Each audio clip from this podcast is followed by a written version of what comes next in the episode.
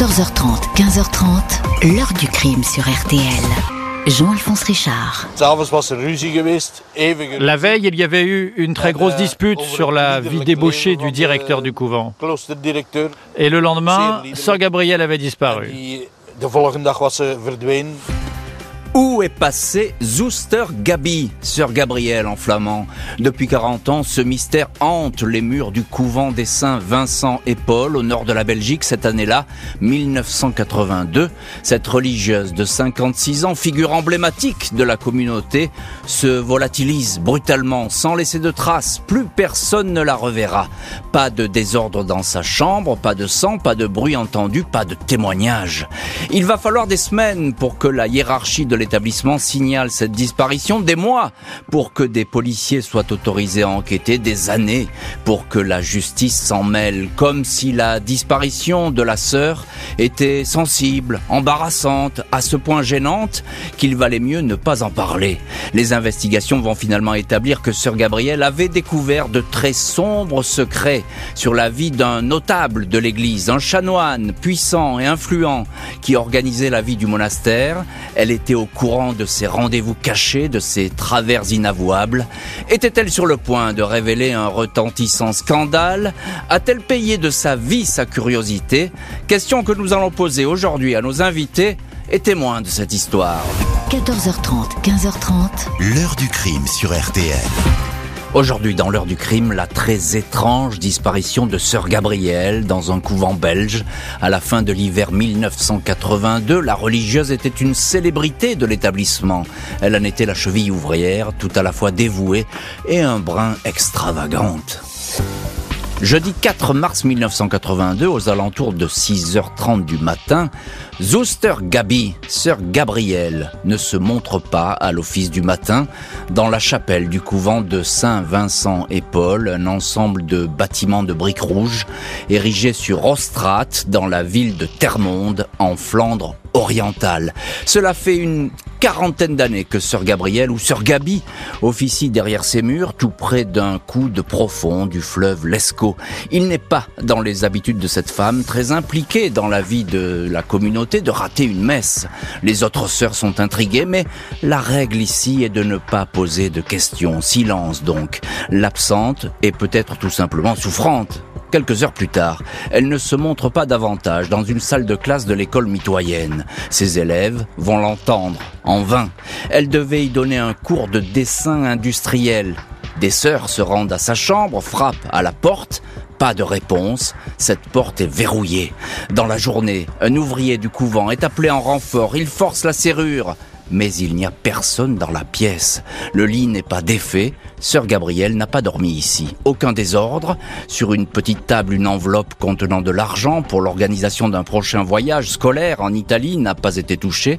Il ne manque que le manteau de la religieuse, une pèlerine en laine sombre qu'elle porte tout l'hiver. Sœur Gabrielle est la seule personne au couvent à posséder son permis de conduire. La Peugeot 504 qu'elle utilise est bien à sa place, sous son abri. Le véhicule n'a pas bougé depuis la veille. Sœur Gabrielle, de son vrai nom Germaine Roberecht, 56 ans, est sans doute le visage le plus connu du couvent dans lequel elle est entrée à l'âge de 18 ans.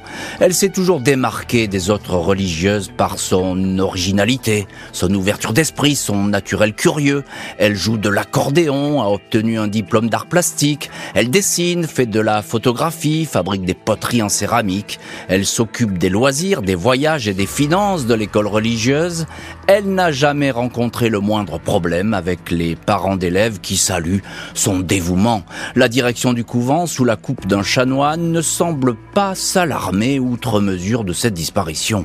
Après 48 heures de silence, Sœur Thérèse et Sœur Adélaïde, inquiètes, vont sonner chez Madeleine Robrecht, la mère de Gabriel. Elle non plus n'a aucune nouvelle de sa fille et commence à se faire sérieusement du souci. Dans les jours qui suivent, la famille se présente au couvent mais n'obtient ni information ni explication. C'est comme si l'affaire n'existait pas. La mère, le frère, les neveux de la disparue font le tour des hôpitaux, des asiles psychiatriques, de toutes les églises de la région en vain. Deux semaines après la disparition, ses proches ont la surprise de découvrir que le couvent n'a toujours pas prévenu les autorités. Ce sont eux qui vont donc se présenter à la police. 25 jours après la disparition, deux officiers de la police judiciaire de Termonde, Jean Jacobs et Norbert Devrindt, sont enfin chargés de rédiger un procès verbal pour disparition inquiétante.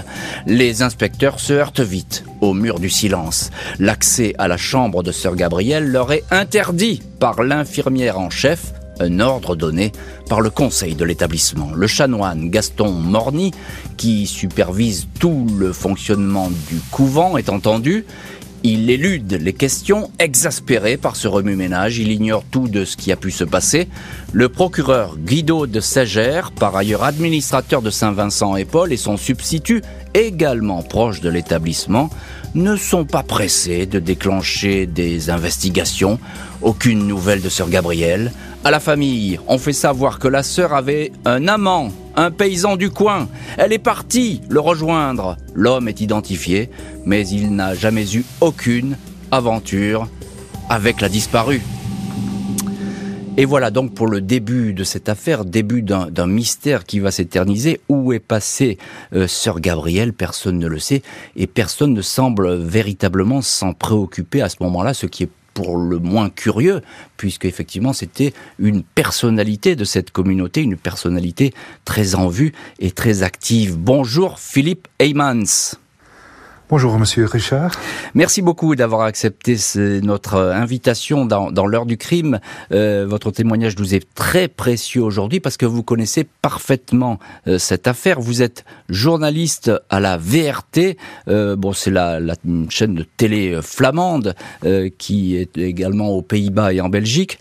Et vous êtes l'auteur du podcast VAR Is Zuster Gabriel, pardon pour ma prononciation, où est Sœur Gabriel, un podcast qui va sortir en novembre.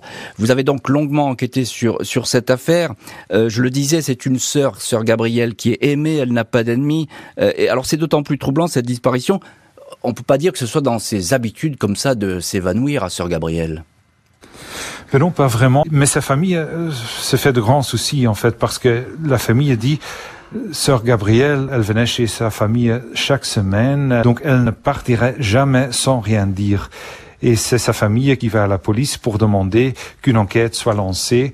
Mais du côté hmm. du couvent, il y a toujours le message, mais non, non, non, elle est partie elle-même, il n'y a pas de problème, euh, elle voulait partir, euh, donc euh, il faut vraiment pas faire une enquête. Oui, on cherche à éviter tout bruit autour de, de cette histoire. Alors déjà, Philippe Heymans, parlez-nous un petit peu de, de cette religieuse.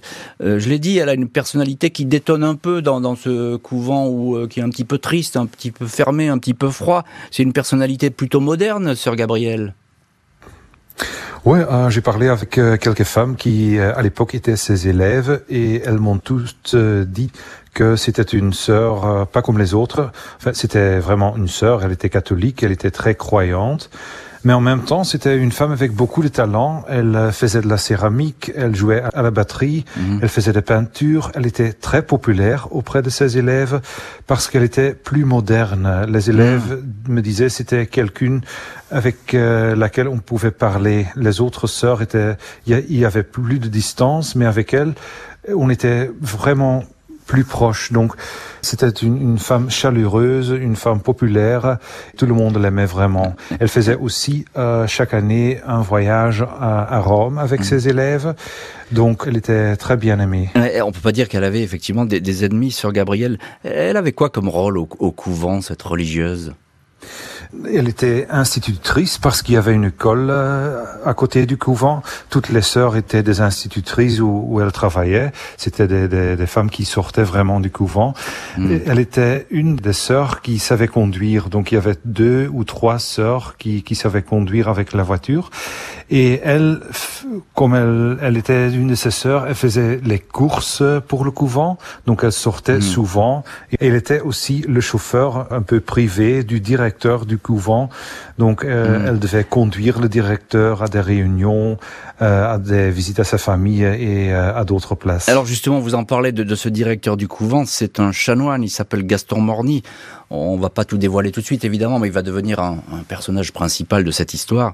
qu'est-ce qu'il qu'est-ce qu'il raconte au tout début, Gaston Morny, le chanoine Morny, sur la disparition de Sœur Gabrielle Monsieur Morny commence à dire des choses. Sans doute, elle est partie avec un chauffeur de bus de touring car, et je suis sûr, elle est partie en Italie. Puis il a dit, oh non, mais elle m'a téléphoné, mhm. elle m'a dit euh, qu'elle voulait disparaître. Ah. Donc, Monsieur Morny essaie de dire qu'il n'y a pas de problème, que mhm. personne ne doit avoir de soucis. Et, justement, quelles sont les relations entre Sœur Gabrielle et, le chanoine Morny? euh, Gaston Morny est entré au couvent en 1979. Gabriel était déjà plusieurs dizaines d'années dans le couvent. Et euh, je pense qu'au début, elles étaient vraiment euh, proches l'un de l'autre parce qu'elle était son chauffeur. il y avait une bonne relation entre eux. Mm-hmm. Elle se connaissent, elle, elle, le connaissait mieux que les autres sœurs, donc ça allait bien. Mais après quelques mois, voire mm. quelques années, leur relation a commencé à, à devenir moins bon parce qu'elle aurait découvert mm. des choses de lui euh, qui, qui la donnait une image mm. euh, beaucoup moins euh, positive. Les, les, choses, effectivement, ont commencé sans doute à se gâter à ce moment-là. Il va falloir attendre huit ans pour que l'enquête totalement inexistante redémarre à la faveur de changements à la tête du tribunal de Termonde. Un an et demi après la disparition de sœur Gabrielle, le conseil du couvent Saint-Vincent et Paul répond enfin à la demande d'information adressée par la famille. Réponse sèche et sans ambiguïté. Le courrier de l'autorité religieuse affirme que la sœur a quitté sans raison et sans aucune permission la communauté. Elle est partie de son propre chef il est expressément demandé aux proches de cesser leurs accusations contre la congrégation. La famille reste persuadée que sœur Gabrielle a été liquidée à l'abri des regards. Pendant plusieurs jours, son frère Maurice Robrecht est venu se poster devant le couvent en brandissant une pancarte avec ces mots Meurtrier, faites-vous connaître. Huit ans après la disparition, février 1990, c'est alors qu'aucune information n'est jamais remontée sur la disparition de sœur Gabrielle, le substitut Cordemans, qui pilotait les investigations, quitte son poste. Le dossier, comme bien d'autres, est confié à une nouvelle équipe de magistrats, mais il n'est pas formellement rouvert. Sept mois plus tard, le commissaire Marc Boxtal de la PJ de Termonde est toutefois intrigué par l'apparition d'un nom qui revient en boucle dans une affaire de trafic de drogue dans des établissements de nuit, notamment des saunas et des clubs gays. Le nom est celui d'un certain Herman ou Hermanek. Le policier se souvient l'avoir vu, mentionné, écrit en style télégraphique dans un cahier, un journal que tenait la religieuse disparue. Le commissaire se fait communiquer le dossier de sœur Gabrielle. Il identifie alors le dénommé Hermanek, petit Herman en flamand, comme étant le chanoine Gaston Morny, directeur du couvent et homme fort de la communauté des Saints Vincent et Paul. Les vérifications révèlent que ce religieux fréquente des clubs gays et échangistes. On le surnomme parfois le chinois à cause de ses traits asiatiques. Il aime la vie nocturne, adore se travestir en femme, nuisette, talons hauts et porte-jartel. Le père Morny est entendu en qualité de témoin par la police. Il ne se reconnaît pas à travers ce Hermanek qui mènerait une vie dissolue. Ne sait pas pourquoi ce surnom figure dans le cahier que tenait sœur Gabrielle. Un mois après ces révélations, des recherches sont entreprises à l'ancien domicile du chanoine. Il n'y habite plus depuis belle lurette. Quelques mois après la disparition, l'évêque de Gand l'avait éloigné de Termonde et l'avait installé à un autre poste. Juin 1991, les sous-sols du couvent ainsi qu'un petit bâtiment bétonné dans le jardin de la congrégation sont fouillés, sondés, mais aucune trace de cadavre ici. L'enquête établit que la religieuse a levé bon nombre de secrets de la vie intime du chanoine Morny. Au couvent, elle était la seule à savoir conduire et servait fréquemment de taxi à son supérieur. Il lui arrivait de l'emmener le soir à des adresses qu'il lui donnait au dernier moment. Elle le déposait et le laissait sur place. La plupart du temps, il rentrait par ses propres moyens. Au mois de janvier 1982, soit deux mois avant la disparition, Sœur Gabrielle l'aurait conduit un soir dans une maison de fidèles pour une soirée de prière. La présence d'un prêtre était requise.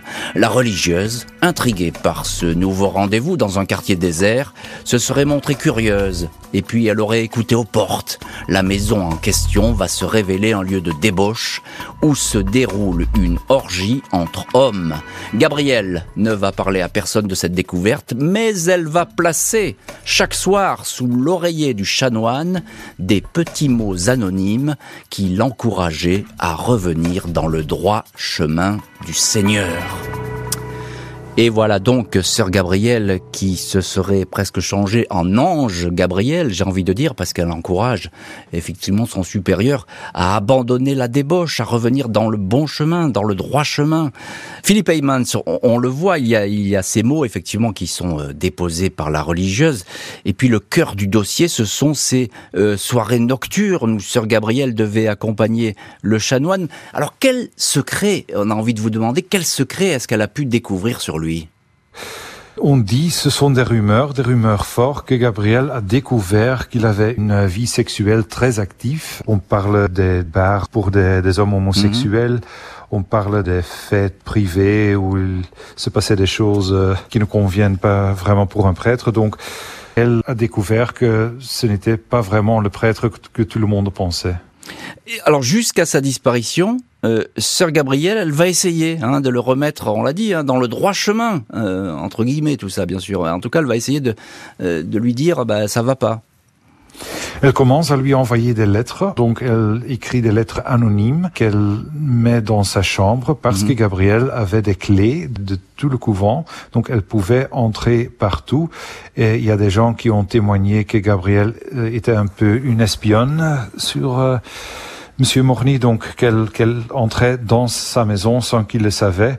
Pour euh, chercher un peu dans ses papiers et elle a mis en même temps des lettres sur euh, son lit, sur euh, son, oreiller pour dire il faut que ça arrête, mm. ce ne sont pas des choses qu'un prêtre doit faire et si vous si vous n'arrêtez pas, je vais à l'évêque et je vais je vais lui parler un peu de vous. Mm. Alors justement, qui, qui est-il ce, ce fameux chanoine Morny qui, qui est cet homme qui dirige cette institution?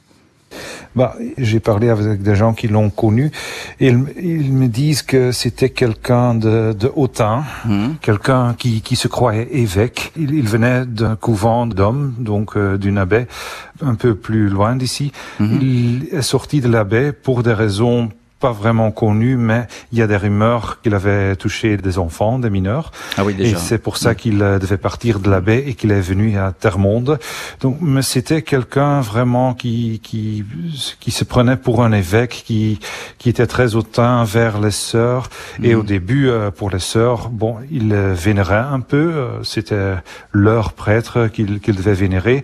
Mm. Mais après, ils ont découvert sa double vie, eh disons, et et euh, leur image de lui est, devenue beaucoup moins positive. Eh oui, évidemment, l'image euh, s'est ternie. Euh, encore une question, Philippe Heymans. On, a l'impression que c'est un, petit peu un hasard, il faut bien le dire comme ça, la réouverture de ce dossier de disparition.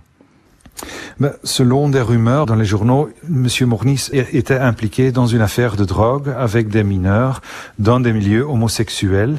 Donc, ils ont relancé l'enquête et vite, ils ont constaté que M. Morny était bien une personne avec laquelle il fallait parler un peu.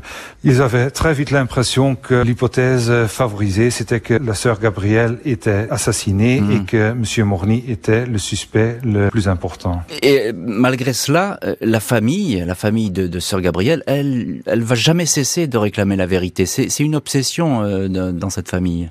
Euh, la mère de Sœur Gabrielle a toujours dit je continue à vivre jusqu'à ce qu'on euh, trouve ma fille. Je pense qu'elle est morte à 105 ans, ah sans jamais savoir ce qui s'était passé avec sa fille. Les, frères, les, les, sœurs de sœur Gabrielle, Gabrielle sont aussi déjà mortes. Donc, pour la famille, c'est hmm c'est très éprouvant, mais euh, espérons qu'un jour ils connaissent la vérité. Oui, c'est effectivement tout ce qu'on peut souhaiter à, cette famille, euh, aux survivants de cette famille. Encore une question, euh, Philippe Heymans. Euh, l'enquête, on, le voit bien, elle a pas très bien démarré parce qu'effectivement il y a une absence d'enquête tout simplement. on a le sentiment qu'il y avait peut-être une espèce de corruption, quelque chose de pourri dans cette enquête, avec des magistrats qui étaient tout de même très proches de cette institution religieuse. On peut le penser quand même, cette histoire. C'est possible. Euh, le, le, procureur et son adjoint, entre-temps, sont déjà morts. Mais il y a des policiers de l'époque qui disent que, du début, ils avaient déjà l'hypothèse que M. Morny était responsable pour la disparition, hmm. mais que le procureur leur interdisait de chercher dans cette direction.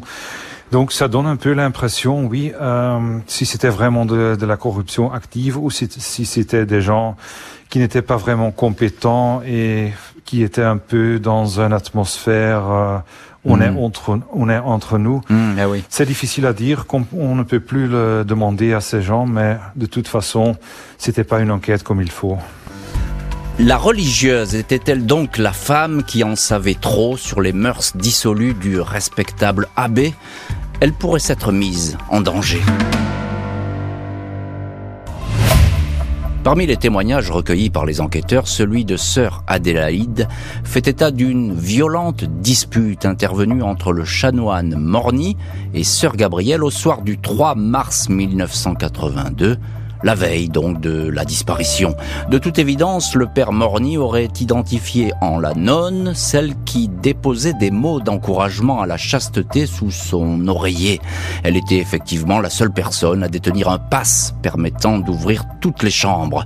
L'intéressé dément toute altercation. Il dénonce des affabulations, des ragots destinés à lui faire du tort.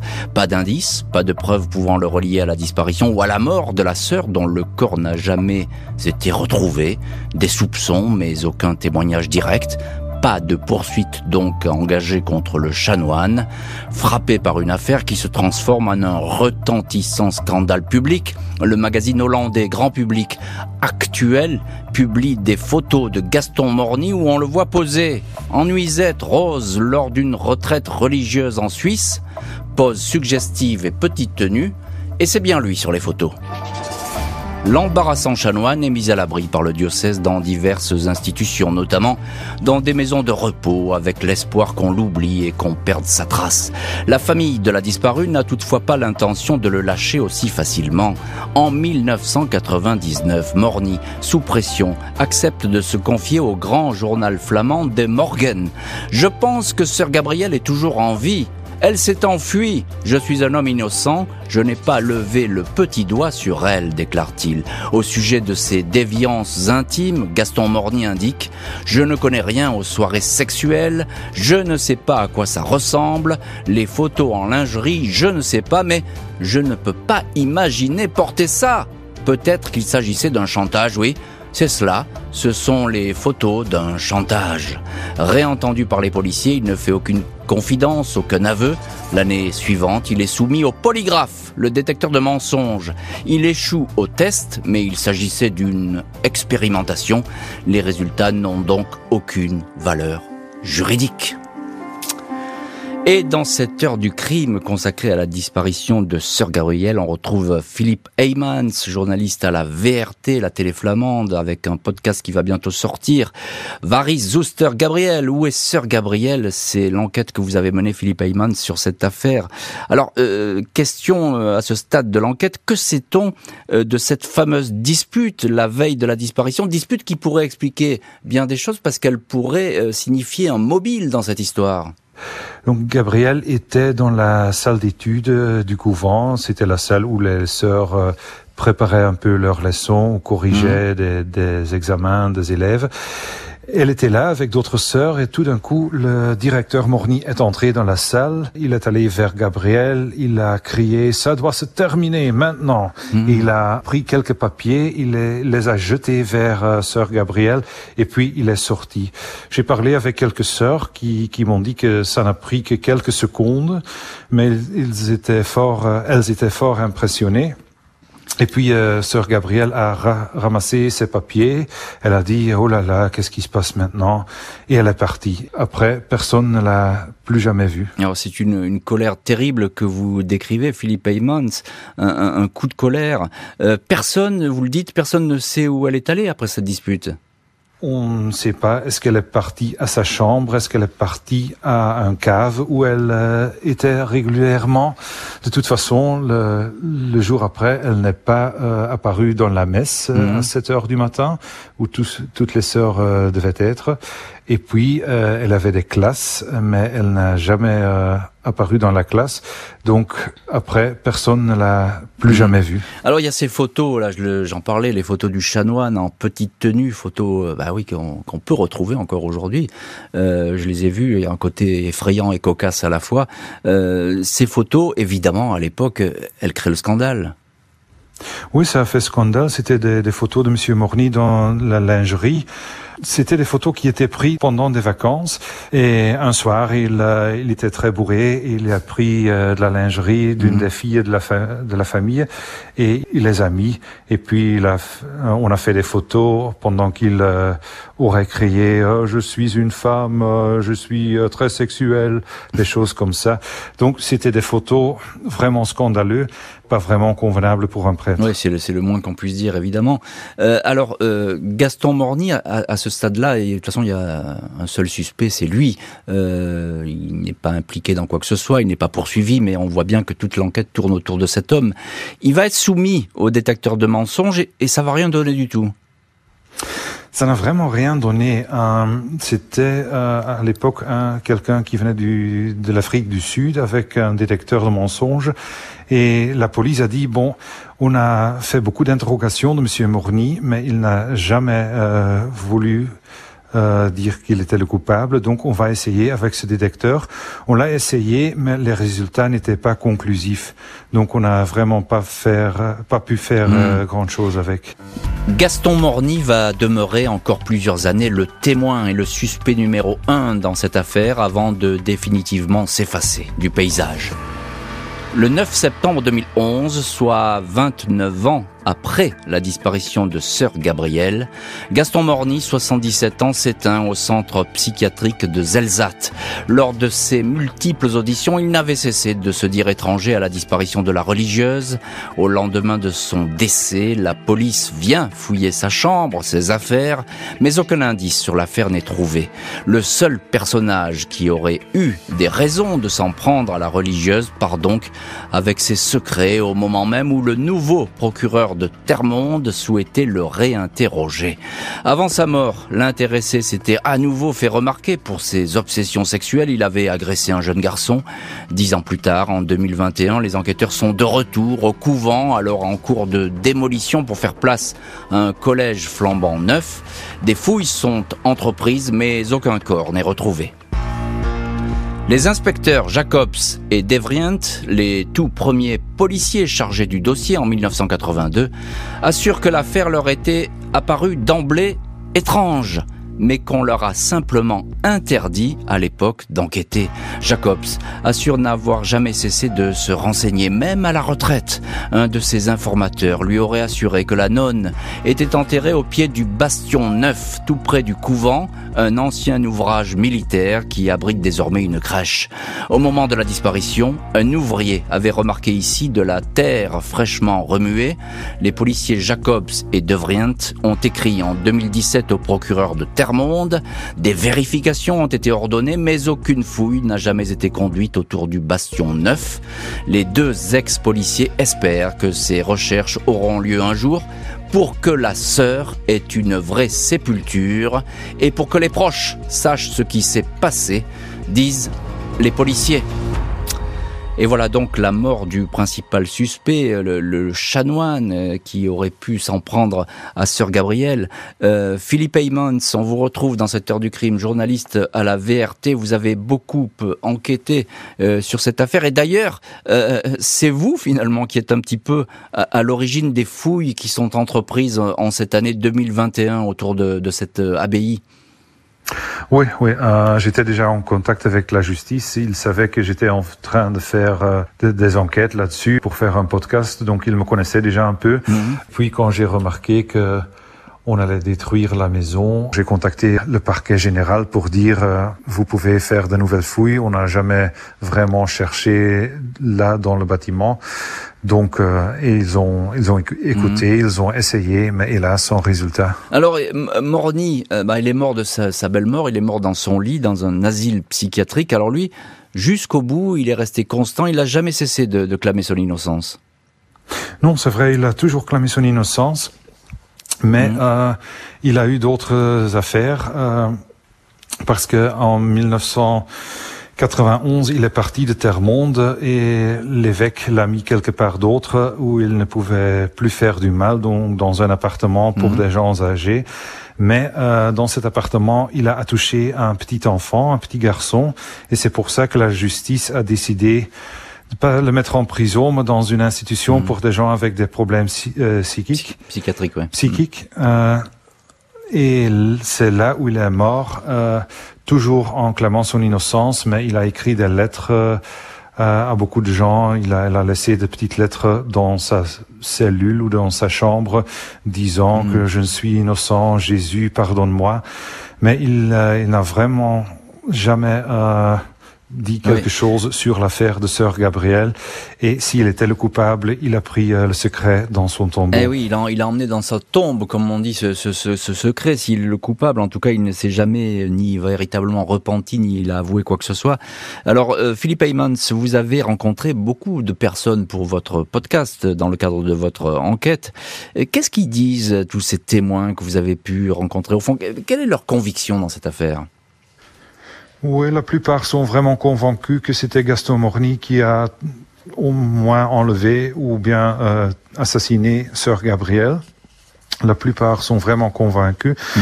mais il y a toujours une, une, minorité qui pense que Sœur Gabrielle est partie volontairement et qu'elle vit ou a vécu quelque part dans le monde sans vouloir être trouvée. Mm. mais euh, c'est vraiment une petite minorité. Oui, c'est pas beaucoup de, de, personnes qui peuvent penser à, à, à, ce scénario qui paraît d'ailleurs assez improbable. Euh, bonjour Chantal Lansens. Euh, bonjour, Monsieur Richard. Merci beaucoup de nous avoir euh, rejoints dans, dans, cette heure du crime. Merci d'avoir accepté notre invitation. Euh, vous êtes en Belgique, vous êtes avocate générale auprès de la Cour d'appel de Gand, de la ville de Gand. Vous suivez ce dossier depuis 2017 et vous continuez d'ailleurs à, à, avoir un œil dessus. Question assez directe, Madame Lansens. Est-ce que finalement on n'a pas perdu beaucoup de temps au, au début de cette enquête? Oui, au début, on a perdu du temps, oui et non, parce que le magistrat en charge a envoyé centaines d'apostilles à mhm. tous les hôpitaux, les refuges, les maisons de retraite euh, en Belgique, au Canada, même en Espagne. Donc, sur ce point-là, ils ont fait n'importe quoi pour la retrouver. Mhm. Et sur ce point-là, bon, j'ai l'idée que le, le, magistrat en charge dans le temps, il est mort aussi. Pour lui, c'était impossible, incroyable que qui fait passer fait criminel. Hein? Hmm. Donc, il a tout fait pour la, le retrouver, mais dans l'idée qu'elle a quitté volontairement le couvent. Voilà. Et, et oui, c'était peut-être pas la, la, bonne piste à, à, suivre. Toutes les fouilles entreprises pour retrouver le corps de la religieuse vont s'avérer vaines. Le dossier semble bel et bien destiné à demeurer un cold case, une affaire non résolue. En 1999, un livre fait le lien entre la disparition de sœur Gabrielle et la mort, quelques mois auparavant, du secrétaire des mutualités chrétiennes. L'homme, une personnalité, se serait suicidé. Selon l'ouvrage, la religieuse était informée de diverses malversations financières dans le diocèse. Mais aucune enquête ne sera ouverte sur ces révélations. Marc de Coq, cousin de la disparue, affirme, lui, que la justice arrive bien trop tard. Selon lui, il a fallu un temps fou avant que les juges enquêtent vraiment. Le dossier a été étouffé pendant des années pour ne pas marcher sur les pieds de l'Église, affirme-t-il. Quand l'enquête a véritablement commencé, c'était bien trop tard, et puis le suspect est mort. Les derniers proches de sœur Gabrielle pensent que quelqu'un l'a enlevé et tué pour la faire taire. À ce jour, la promesse de vérité faite par les autorités à la famille, cette promesse n'a pas été tenue. Et voilà donc euh, où on en est aujourd'hui dans cette enquête sur la disparition de Sœur Gabrielle, affaire non résolue, un cold qui sait peut-être ouvrira-t-on euh, euh, dans les mois, les années qui viennent, un indice qui pourra donner une lumière, apporter une lumière, donner la vérité sur ce dossier. Philippe Heymans, journaliste à la VRT, la télé flamande, vous avez suivi toute cette affaire, vous avez beaucoup enquêté. Alors, quelles sont les hypothèses qu'on peut retenir sur la mort qui paraît très probable de Sœur Gabrielle oui, il y a beaucoup d'hypothèses hein, qu'elle était enterrée sur le terrain. Euh, à l'époque, il y avait aussi euh, le, chauffage de l'école qui est très grand et il y a des gens qui pensent que le corps de sœur Gabrielle a été mis dans le hmm. chauffage. Donc, euh, une des hypothèses était qu'elle était brûlée dans, dans le chauffage de l'école. Hmm. Derrière l'école, il y a une rivière, le Dandre. Peut-être qu'il aurait jeté le corps dans, dans la rivière. Il y a pas mal d'hypothèses, mais c'est très difficile. On n'a pas de, de, confession de Monsieur Morny. Hmm. On n'a pas vraiment de traces parce que ça a pris des semaines avant que la police a commencé à chercher. Donc, ce sera très difficile à jamais trouver le corps, je pense. Euh, oui, ça, sera compliqué. Alors même si l'enquête elle a commencé très tard, euh, parce que effectivement au début il ne se passe rien, euh, finalement il n'y a pas, il y a aucun autre suspect dans cette histoire que le chanoine Morny. Non, c'était vraiment la piste favorisée. Il n'y a pas vraiment d'autres pistes, surtout sur Gaston Morny, que l'enquête a été menée. Mais bon, hélas, sans jamais avoir de résultats. Vous, pensez qu'il a été protégé dès le début, ce chanoine, par, par sa hiérarchie, par l'Église? Ça a pris quelques semaines pour que la police va au couvent pour faire des constatations.